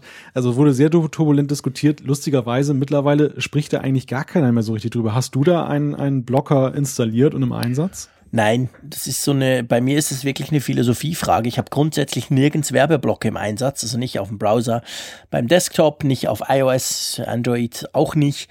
Äh, ganz einfach, weil ich finde, die Seiten, die ich besuche, die leben alle von Werbung. Letztendlich leben wir fast alle am Schluss von Werbung, auch Zeitungsseiten Seiten natürlich immer mehr. Egal, was ich angucke. Und das will ich auch, dass das halt angezeigt werden darf. Ich habe da einfach die Meinung, wenn die Werbung überhand nimmt, bei giga.de, bei Chip oder bei den üblichen Verdächtigen, dann gehe ich einfach nicht auf die Seite. Punkt. Aber dann installiere ich nicht einen Werbeblocker, wo ich noch gucken muss, dass ich dann ja Stadt Bremerhaven oder Mobile Geeks oder wie sie auch alle heißen, dass ich die dann rausnehme, sondern ich habe einfach keinen. Ich finde das unfair, sage ich ganz offen, äh, wenn man einfach Werbe, Werbung grundsätzlich blockiert, aber gleichzeitig natürlich davon ausgeht, dass A, alles gratis ist und B, der Content bitte auch noch qualitativ super hochwertig sein soll. Das passt irgendwie nicht zusammen. Drum mache ich das nicht. Also da bin ich, da bin ich ziemlich radikal, was mich selber anbelangt. Aber klar, wenn eine Seite mit Werbung völlig zugeklustert ist, dann besuche ich einfach die Seite nicht mehr. Wie, wie hältst mhm. du das in, in dem, dem Bereich? Ja, diese Abstimmung mit den Füßen finde ich auch sehr sinnvoll, zumal es ja eben auch so ist, ähm, dass Seiten, die das überziehen mit der Werbung, dann in der Regel ja auch dann nichts davor zurückstecken, Native Advertising zu machen, sprich dann eben ihre Beiträge dann auch schon komplett werblich zu machen oder dass das äh, so diese diese Click-Catcher, die einen da nur da auf die Seite bringen wollen, um genau. dann da durchzuklicken und so. Also es ist ja meistens so, dass eine Seite, die kein vernünftiges Verhältnis zur Werbung hat, hat eben auch häufig kein äh, gutes Verhältnis zu Inhalten. Genau. Und insofern, insofern treibe ich mich da sowieso eigentlich nicht rum. Ähm, und ähm, ich sehe es genauso wie du. Also äh, ich habe experimentiert mit den Adblockern, alleine weil ich ja neugierig war, wie die funktionieren, ob die gut funktionieren und, und mhm. was das überhaupt ist. Aber ich habe schnell für mich festgestellt, das ist nicht der Weg, den ich, den ich gehen möchte. Und äh, mittlerweile, ich habe gerade mal nachgeguckt, ob ich den irgendwie noch eigentlich im Hintergrund laufen habe im Safari-Browser. Nee, der hat sich irgendwie verabschiedet. Also der, der, der, die Erweiterung ist weg. Da bin ich also auch ähm, ähm, jetzt filterfrei unterwegs und unter iOS sowieso, zumal es da ja auch so ist, ich habe da gar nicht so die Notwendigkeit gesehen wie auf dem Desktop, ehrlich gesagt, auf dem mhm. iPhone, weil ja viele Seiten bieten ja eine mobilgerechte Fassung an und die ist ja traditionell bei den meisten Seiten sowieso weniger mit Werbung verstopft, habe ich festgestellt, ja. weil man ja sowieso dann eben Rücksicht nimmt auf den Nutzer und eben auf sein Datenkontingent, also eine Seite, die da eben erstmal 10 Megabyte an, an Bannern lädt, die, die besuche ich sowieso als Mobilnutzer nicht wieder. Und deshalb, ich, ich glaube da auch an die regulativen Kräfte des Marktes und, und äh, sehe mittlerweile nicht mehr so die Notwendigkeit, da selber eben tätig zu werden, indem ich irgendwelche Programme da einsetze. Ja, mache ich ganz genau gleich und ähm, bin eigentlich mit dem fahre ich gut und habe dann auch ein gutes Gewissen weil ich finde wirklich ähm, die Seiten, die ich mag, äh, den Content, die ich, den ich beziehe, oftmals eben natürlich auch gratis, da darf es ruhig auch Werbung angezeigt haben. Das finde ich so funktioniert nun mal das Internet und es ist schade, wenn das irgendwie ausgehüllt wird durch solche Funktionalitäten. Aber okay, das muss jeder selber wissen. Ich glaube, was wir definitiv wissen, Malte, dass wir jetzt schon wieder fast eine Stunde zusammen gequatscht haben. Spannend alles, aber wir haben noch so die eine oder andere Seite Feedback, oder? ja, die eine oder andere Seite. Bei der Gelegenheit vielleicht einmal ein kurzer Hinweis auf die Apfelexperten, denn da tut sich nach wie vor eine ganze Menge. Ich gucke da immer mal wieder rein und schaue, was da so los ist. Leider, äh, wo wir gerade, mir kam gerade der, der Gedanke beim Thema Spam, weil wir da auch hier und da mal so ein, so ein Werbebot haben, der sich nachts da einschleicht und ein paar Sachen dann da hinterlässt. Ich, ich lösche das dann immer so schnell wie möglich wieder. Aber im Gro haben wir wirklich da qualitativ hochwertige Beiträge unserer Nutzer, sowohl Fragen wie auch Antworten und ein ganz herzliches Dankeschön an alle, die sich da aktiv beteiligen, auch gerade die, die Fragen der Nutzer zu beantworten. Also das ist wirklich eine ganz wertvolle Community geworden. Und ich selber sehe auch immer mal wieder so Denkanstöße, wo ich sage, könnte ein Thema für unsere Sendung werden oder hilft mir selber weiter. Definitiv. Also es ist, es ist ganz generell wirklich, es ist einfach wirklich unglaublich erstaunlich. Ich meine, hey, es gibt genug Apple-Seiten, es gibt ganz generell genug Seiten im Web und Formulare und, und, und vor allem Foren etc. Aber ich bin wirklich erstaunt und erfreut nach wie vor, wie gut diese Apfelexperten noch läuft. Vielleicht noch mal kurz apfelfunk.com slash Experten oder ihr habt den Link natürlich auch auf Apfelfunk selber drauf. Ähm, da könnt ihr eure Fragen stellen, da werden eure Fragen beantwortet. Da hat es zum Teil extrem spannende und auch unglaublich wissende Leute drin, die dann immer wieder da drin Sachen posten oder eben vor allem Antworten schreiben. Und wie gesagt, also wie auch wir, wir gucken da rein. Das sagen wir jetzt nicht, weil wir nicht wollen, dass ihr uns Feedback schickt. Das ist super, aber ihr könnt durchaus und ihr dürft auch gerne mal ein Feedback oder eben vor allem natürlich eine Frage in diese Apfelexperten ähm, reinposten und die, die Chance, dass ihr da relativ schnell oder wahrscheinlich schneller als bei uns über den Podcast eine Antwort genau. kriegt, die ist doch riesig, weil unsere ähm, Liste hier wird auch immer größer. Genau. Aber wir arbeiten sie natürlich ab. Drum schlage ich vor, fangen wir doch gleich an. Eben, ich habe es auch übrigens deshalb erwähnt, weil wir am Anfang, als wir die Apfelexperten eingerichtet haben, haben wir mal vollmundig versprochen, wir würden eben die gelösten Fälle hier auch vorstellen. Wir, wir haben das seither gar nicht gemacht. Liegt schlichtweg daran, weil wir eben unglaublich viel klassisches Feedback in Anführungszeichen weiterbekommen und da natürlich auch gerne Fortschritte erzielen möchten. Die Apfelexperten kann jeder nachlesen, jederzeit, 24 Stunden. Das, was wir hier an sonstigem Feedback bekommen, eben nicht und deshalb ist das Prä darauf und ich würde sagen, Jean-Claude, vielleicht magst du einfach mal mit der ersten Zuschrift anfangen. Ja, ich möchte noch ganz kurz etwas anderes sagen. Ich denke, das ist jetzt ein, eine gute Gelegenheit, bevor wir wirklich ins Feedback einsteigen. Äh, wir haben ja vor zwei oder drei Folgen haben wir einen Flatter-Button eingebaut und vor einer Folge hat der Malte noch einen ähm, einen PayPal-Button eingebaut und an dieser Stelle ganz herzlichen Dank. Da wird doch schon recht fleißig geflattert. Das sind zum Teil ganz kleine Beträge, 50 Cent, manchmal ein Euro, zwei Euro. Das ist wirklich super. Das, das, das freut uns sehr. Ich möchte hier jetzt mal einfach als einen unter vielen ähm, den Danny Wies hervornehmen. Ein guter Kollege von mir, der in Hongkong wohnt. Wir hatten ihn auch schon mal. Er, er tut auch immer wieder ganz fleißig auf apfelfunk.com.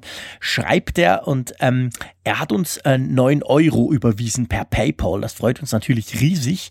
Können wir ein bisschen unsere Hostingkosten etc. damit decken. Also an dieser Stelle ganz herzlichen Dank. Das dürft ihr natürlich sehr gerne machen. Das freut uns. Aber ähm, ja, jetzt liefern wir und jetzt gehen wir natürlich ins Feedback. Wir fangen mal an. Ähm, wir haben das wieder so ein bisschen ähm, nach Aktualität, sage ich mal, nach aktuellen Themen. Äh, vor allem natürlich zur Keynote und zu den neuen Geräten. Da erreicht uns nach wie vor immer noch Feedback. Ich denke, wir, wir, wir nehmen das gleich mal als erstes zum Beispiel die E-Mail von Stefan. Und da geht es nämlich um die Apple Watch Series 2 äh, wo wir ja am Anfang, als wir darüber gesprochen haben, unmittelbar nach der Keynote, äh, waren wir ja, ich sag mal, mäßig begeistert. Und er schreibt, ja, aber mit der Vorstellung des Series 2 hat sich eben etwas ganz radikal geändert, was ihm bis jetzt immer sehr gefehlt hat. Und das ist die ganze Sport- und Fitness- Thematik und er sagt, für mein Lauftraining zum Beispiel nutze ich im Moment einen alten iPod Shuffle für Musik sowie eine einfache Pulsaruhr samt Brustgurt zum Pulsmessen. iPhone per Armschlinge beim Laufen, das findet er totales No-Go, das nervt und der Brustgurt stört ihn eigentlich auch und er vermisst irgendwie eine Lösung, wo er das Training ordentlich auswerten kann und sagt, dass er das jetzt natürlich mit der Apple Watch Series 2 nahezu perfekt machen kann. Dank GPS-Chip braucht er sein iPhone nicht und ähm, kann dann das mit einer entsprechenden App, Runtastic oder andere Fitness-App eben auch auswerten. Die Pulsmessung direkt am Handgelenk funktioniert ja auch. Und Musik kann er auch über die Apple Watch hören. Also er spart sich jetzt eigentlich dadurch natürlich auch gleich noch den alten iPod Touch, den er bisher mitgenommen hat, zum Musik äh, hören. Und er sagt dann also mein Fazit, die Apple Watch Series 2 zusammen mit dieser genialen AirPods wäre für mich die perfekte Sport-Smartwatch. Ja, ich glaube, ähm, Malte, das hat Apple schon auch bemerkt, gell? Also das, das in die Richtung geht's natürlich, oder? Ganz eindeutig. Und wir, wir sind ja einfach nicht sportlich. Nutzer. einen rundum glücklichen Nutzer. Das, das zeigt im Prinzip, dass, dass äh, Apple genau den Nerv getroffen hat. Ähm, der, der Stefan scheint ja sehr sportlich zu sein und, und hat genau eben diese Bedürfnisse, die Apple ausgelotet hat für die Uhr. Wir beide haben diese Bedürfnisse nicht, Jean-Claude. Zumindest nicht in dem ausgeprägten Maße. Nee. Und äh, ja, zeigt eben ganz klar äh, die, die Series 2, in welche Richtung sie äh, ihren Fokus legt, wo sie eben dann auch punktet.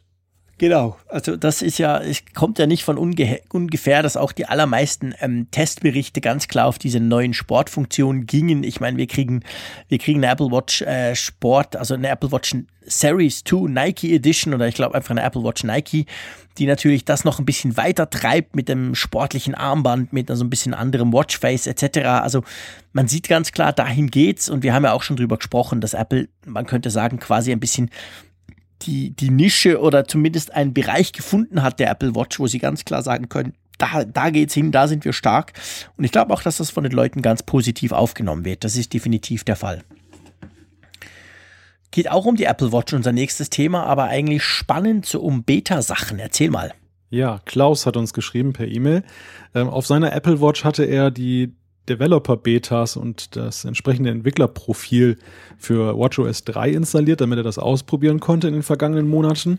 Und äh, damit läuft die Uhr so wie, so wie man es sich wünscht, schreibt er. Er ist hochzufrieden. Leider hat er dann aber vergessen, das Developer-Profil zu löschen. Und heute Morgen kam dann die Info, dass es eine Beta für WatchOS 3.1 gibt. Ja, und äh, die will er aber noch nicht installieren und so hatte er dann eine Hoffnung, dass die nervigen Benachrichtigungen verschwinden, das Profil gelöscht. Die Notification für das Update blieb aber da und äh, das scheint, so schreibt er, wohl rückwirkend zu ziehen. Und deshalb hat er sich jetzt so beholfen, dass er die Uhr aus dem Backup wiederhergestellt hat und die Update-Benachrichtigung ist weg. Er fragt aber, hätte es einen anderen, besseren Weg gegeben, die Update-Nachricht wegzubekommen? Also, ähm, bei mir war das tatsächlich so, ich habe das Profil auch gelöscht, habe aber danach einen Neustart gemacht der Apple Watch. Und danach war das bei mir weg. Hat auch auf dem iPad zum Beispiel bei mir so funktioniert. Beim iPad war es genau gleich. Da kam dann auch gleich äh, vor wenigen Tagen eben schon die nächste iOS 10 Beta, die ich nicht wollte. Profil gelöscht. Da war es aber noch nicht weg beim iPad. Neustart gemacht. Danach war es weg. Also jetzt ist die Frage, Klaus, hast du deine Uhr mal neu gestartet, nachdem du das Profil, deine Uhr und das iPhone ähm, oder hast du einfach das Profil rausgelöscht? Weil ich glaube, das alleine reicht nicht, oder Malte? Mhm. Weil ja, umgekehrt ist es ja auch so, sorry, wenn ich dich unterbreche, mhm. dass wenn man ja das neu installiert, zum Beispiel beim iPhone, dann ist es ja auch so, dass quasi, ähm, dass du installierst das und danach sagt er, ja, aber das wird erst nach dem nächsten Neustart dann funktionieren. Also wenn du es nur installierst und dann gleich gucken gehst, ob du jetzt die Beta kriegst, kriegst du nämlich zuerst mal noch nichts. Ich überlege gerade, wie das ist bei den, bei den Geräten. Also diese Entwicklerprofile funktionieren aber ja, wenn du sie installierst, eben ja auch schon ohne, dass du das Gerät neu startest. Insofern oh. weiß ich nicht, inwieweit die Neustarttheorie dann greift, wenn du sie wieder deinstallierst. Ist eine spannende Frage. Wobei ich auch bemerkenswert finde, Klaus, dass du eben dann dir den ganzen Aufwand gemacht hast, die Uhr wieder herzustellen, nur um diese Bubble loszuwerden. Ich weiß nicht, ob ich das getan hätte, aber das scheint mir wohl auch der eleganteste Weg zu sein, wenn es so weit gekommen ist, ähm, dass eben dann ähm, ja, in Anführungszeichen rück, rückgängig zu machen. Ich war übrigens so dumm und was heißt dumm in Anführungszeichen? Ich, ich habe diese ganzen Betas jetzt mal installiert, also sowohl auf dem iPhone als auf der Watch. Okay. Ich finde es ganz, ganz interessant, dass alle aussteigen jetzt bei diesen Sachen. Es sind ja eigentlich gerade jetzt interessante Betas, weil das nämlich äh, Fehlerkorrekturen sind und, und, kleine Weiterentwicklungen. Nicht der große Wurf, wo, wo man so mega neugierig sein kann, aber ja schon so Dinge. Äh, ich stelle nämlich nach wie vor fest, zum Beispiel bei iOS 10, dass Hey Siri äh, sich manchmal aktiviert, ohne dass ich was sage. Also das ist aus Das würde sie sich bei mir niemals trauen, dass sie sich selber einfach aktiviert. das macht sie nach wie vor, wenn ich irgendwelche Podcasts abspiele und die Leute sagen gar nichts in Richtung Siri. Und deshalb hoffe ich natürlich immer noch darauf, dass jetzt 10.1 das mal behebt, das Problem. Das, man hat ja schon gemerkt bei der 10 Beta, dass es mal besser, mal schlechter war. Mhm. Insofern äh, bei Apple scheint man sich des Themas bewusst zu sein. Vielleicht klappt es ja, dass es das irgendwann mal im Griff ist. Ja, ja ich glaube ich glaube natürlich, die, ich kann die Leute schon auch verstehen. Ich meine, iOS 10, wow, da sah alles anders aus, neue Funktionen en masse. Ähm, da will man das dann irgendwann mal halt ausprobieren. Und jetzt quasi, jetzt ist es ja reines Feintuning. Auf der anderen Seite gebe ich dir recht. Ich meine, das Risiko, wenn du eben eine ganz neue iOS-Version als Beta installierst, ist natürlich viel, viel größer. Da haben wir ja wochenlang drüber gesprochen im Apfelfunk seit Juli. Äh, da, da ging schon einmal ganz, ganz böse Sachen nicht und da ging mal was anderes nicht etc. Also es war schon ein bisschen eine Leidensgeschichte, wenn man die Betas mitgemacht hat. Wohingegen eigentlich so eine iOS 10.1 Beta oder so, das ist ja recht gefahrlos, weil das sind, wie du sagst, das sind alles Fehlerbehebungen. Bei mir kommt dazu, ich habe auf meinem iPhone 7 Plus ähm, habe ich natürlich jetzt diese iOS 10.1 Beta drauf, weil die diesen neuen Portrait-Modus äh, der Kamera, die, die diese beiden Kamera, das Bokeh-Funktionalität dann bietet, das ist dort schon drin. Da kann ich das schon mal ausprobieren. Funktioniert noch so ein bisschen hakelig, aber funktioniert immerhin schon. Also darum habe ich das drauf. Also eigentlich kann man sagen, wenn ihr die Betas mitgemacht habt aus Interesse oder weil ihr eben das, das Neue schon ein bisschen früher haben wollt, dann könnt ihr eigentlich jetzt weitermachen, weil die Gefahr, dass irgendwas Bös was Grobes, was Größeres nicht funktioniert, ist doch sehr klein, oder? Ja, also Apple hat, hat ja sowieso, das hat sich bei dem großen Update iOS 10 gezeigt, aber das zeigt sich natürlich vor allem bei den Kleinigkeiten, bei den kleinen Updates. Sie liefern eigentlich sehr gute Betas ab. Wir, wir, wir warnen zwar davor, und diese Warnung erneuere ich an dieser Stelle, auf Produktivgeräten, auf Privatgeräten das zu installieren, auf Exklusivgeräten. Aber die Erfahrung lehrt eigentlich, es läuft eigentlich super sauber, was sie da aber abliefern. Dass die mhm. Probleme, die ich da bemerkt habe, die du auch bemerkt hast, das waren eigentlich immer so kleine Komfortprobleme, aber nie äh, welche, wo meine Daten plötzlich weg waren oder etwas ganz Kurioses passiert ist, ein Anruf in China oder so. Also das, das, das, das liefern sie wirklich ganz gut ab, muss man sagen. Hut ab. Ja, der Anruf nach China läuft natürlich versteckt, das merkst du nur nicht. Ach so, okay. Nein, Quatsch, wollen wir nicht hoffen. Aber du hast schon recht. Also ich denke auch, die, die Betas, die sind grundsätzlich recht gut und vor allem eben die kleineren in Anführungszeichen, die jetzt kommen, ähm, die sind eben vor allem Bugfixes, also sprich, da sind weniger Fehler drin, weil natürlich iOS 10 auch in der Final Release am Schluss noch den ein oder anderen Haken drin hatte. Und darum kann man die durchaus installieren. Also langer Rede, kurzer Sinn, Klaus. Ich glaube, ein Neustart allein hätte genügt, weil bei mir das bis jetzt immer so funktioniert hat. Aber ich muss auch sagen, ähm, Malte, du hast gesagt, boah, das ist ja recht aufwendig. Ich finde es ja, es ist ja eigentlich cool bei der Apple Watch. Man hat automatisch fast immer ein ganz aktuelles Backup drauf. Das Zurückspielen dauert zwar relativ lange, aber ich meine, du brauchst nur Zeit. Du kannst die Geräte nebeneinander legen und da machst du was anderes und nach einer Stunde oder so ist das alles drauf. Also es funktioniert ja eigentlich recht problemlos. Also ich muss sagen, ich habe auch schon meine Apple Watch ähm, letztes Jahr mal einfach zurückgesetzt, weil ich dachte, na, da, da klemmt was oder buh, ah, komm, ich mache einfach nochmal. Und das geht ja relativ easy. Das sagst du jetzt so leichtfertig. Ähm, bei meinem iPhone ist es ja so, wenn das updatet, dann kann ich das in die, in die Ladestation stellen und dann lasse ich es mal eine Stunde rückeln. Bei der Apple Watch mir ja wertvolle äh, Kalorien und Gehminuten und Stehminuten. Also so, so oh, gesehen ist das ist der Faktor Zeit da schon ein kritischer. Okay, stimmt. Du musst natürlich noch fairerweise sagen, dass wir uns ja in einer heftigen Competition befinden, wir zwei. Oh ja, oh der Malte ja. hat seit iOS, ich weiß nicht mehr, iOS 10 Beta 3 oder 4, da kam diese Funktionalität, dass man eben die ganzen ähm, die ganzen Fitnessdaten ja jetzt neu ähm, auch sharen kann mit jemand anderem. Wir haben das gemacht. Wir sind seit da verbunden und das ist natürlich schon, ich gebe zu, das ist schon noch mal was anderes, ob ich da in meiner eigenen, äh, in meinen eigenen vier Wänden für mich alleine rumstrample und sehe, okay, ich bin noch nicht so weit. Oder ob ich jetzt weiß, hey, der in Wilhelmshaven, der ist schon viel weiter. Das stimmt natürlich. Da, unter dem Aspekt gebe ich dir recht.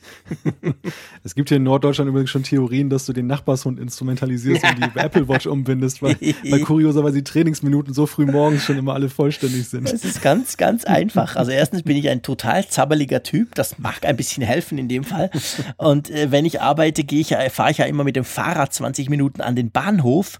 Nicht, weil ich müsste. Ich könnte auch drei Minuten laufen und die S-Bahn nehmen, aber ich fahre halt lieber mit dem Bahnhof, mit, der, mit dem Rad an den Bahnhof. Und ich glaube, das macht's aus. Das ist dann mhm. tatsächlich so. Ich bin zwar erst eine Stunde wach, habe mich noch nicht viel bewegt, aber die Trainingsminuten sind schon fast durch. Da gebe ich dir recht. Da schmunzle ich immer, wenn ich im Zug sitze. Kann ich jetzt mal öffentlich sagen. Hast du die Nase vorn, ja. genau. Aber auf jeden Fall ist es witzig. Also ich, ich kann da eigentlich nur plädieren. Ich finde das eine coole Sache, dass man das machen kann. Und zwar ist es auch so Apple-typisch sehr einfach. Witzigerweise kriegt man ja dann auch die Belohnungen des anderen mit.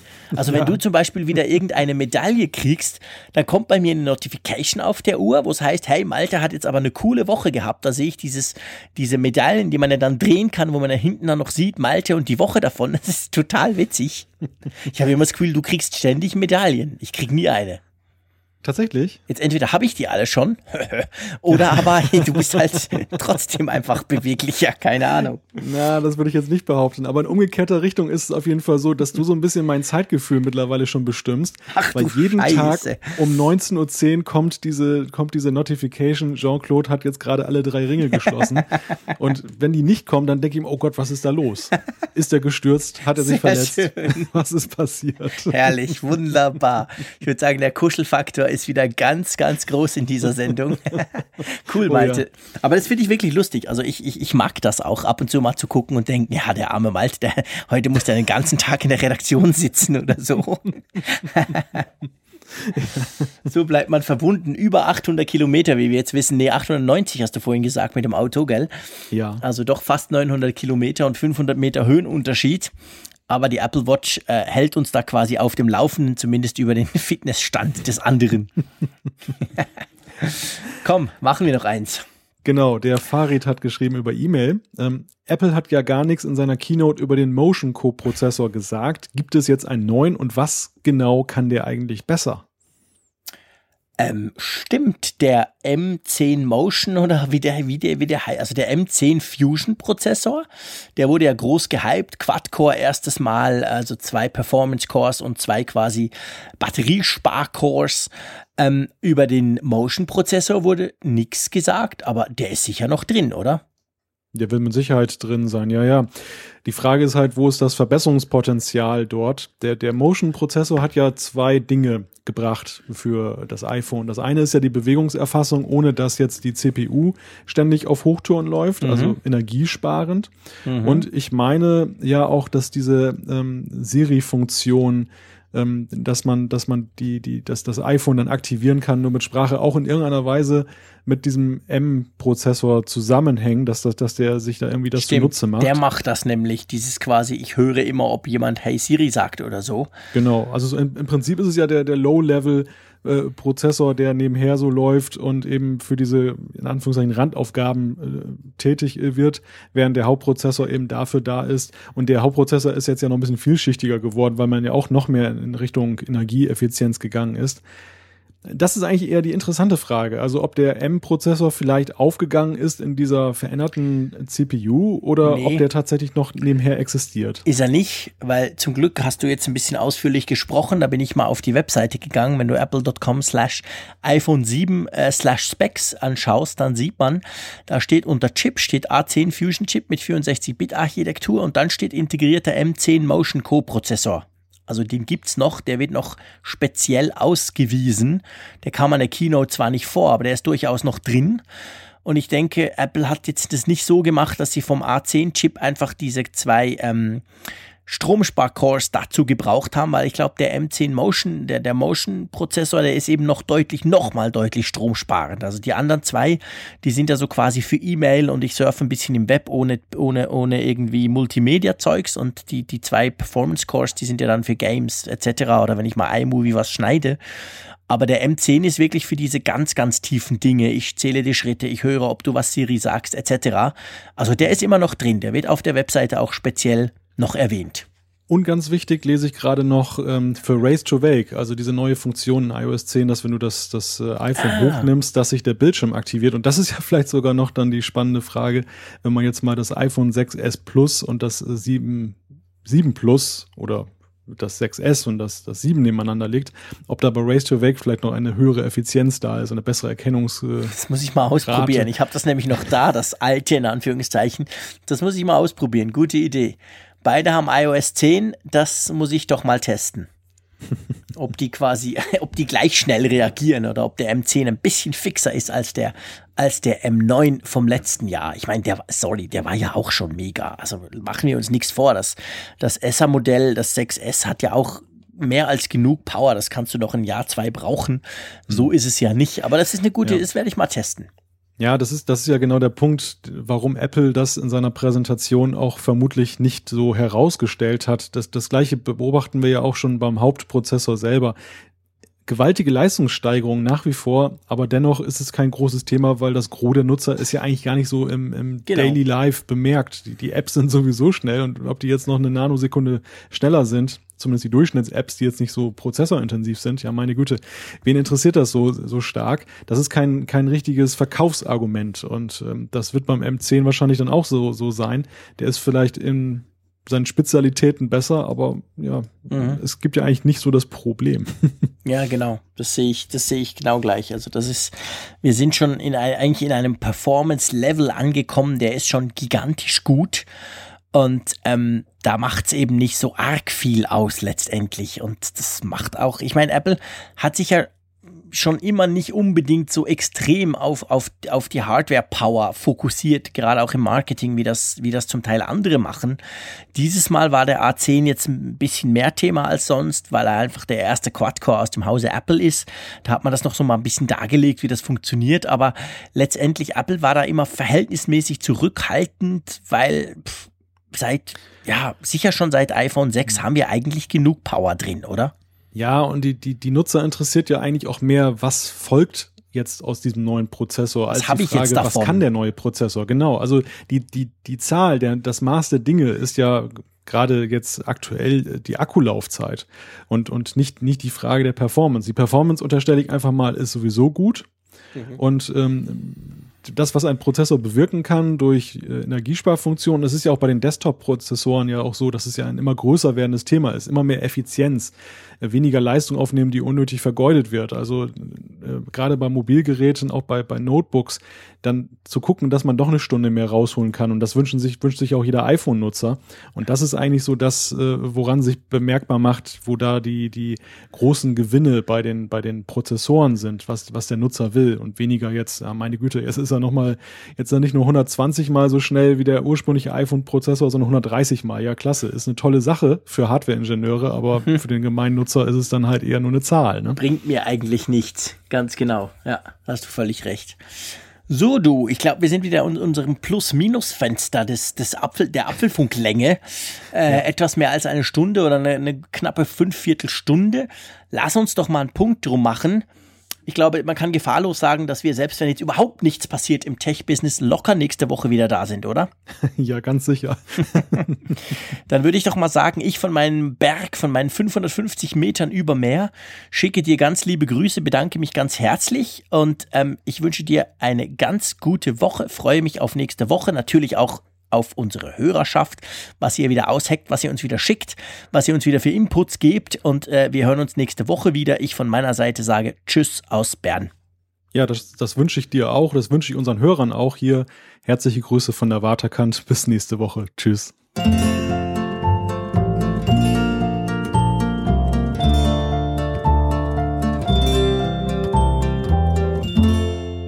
Apfelfunk, der Podcast über Apple-Themen. Mehr Infos unter www.apfelfunk.com.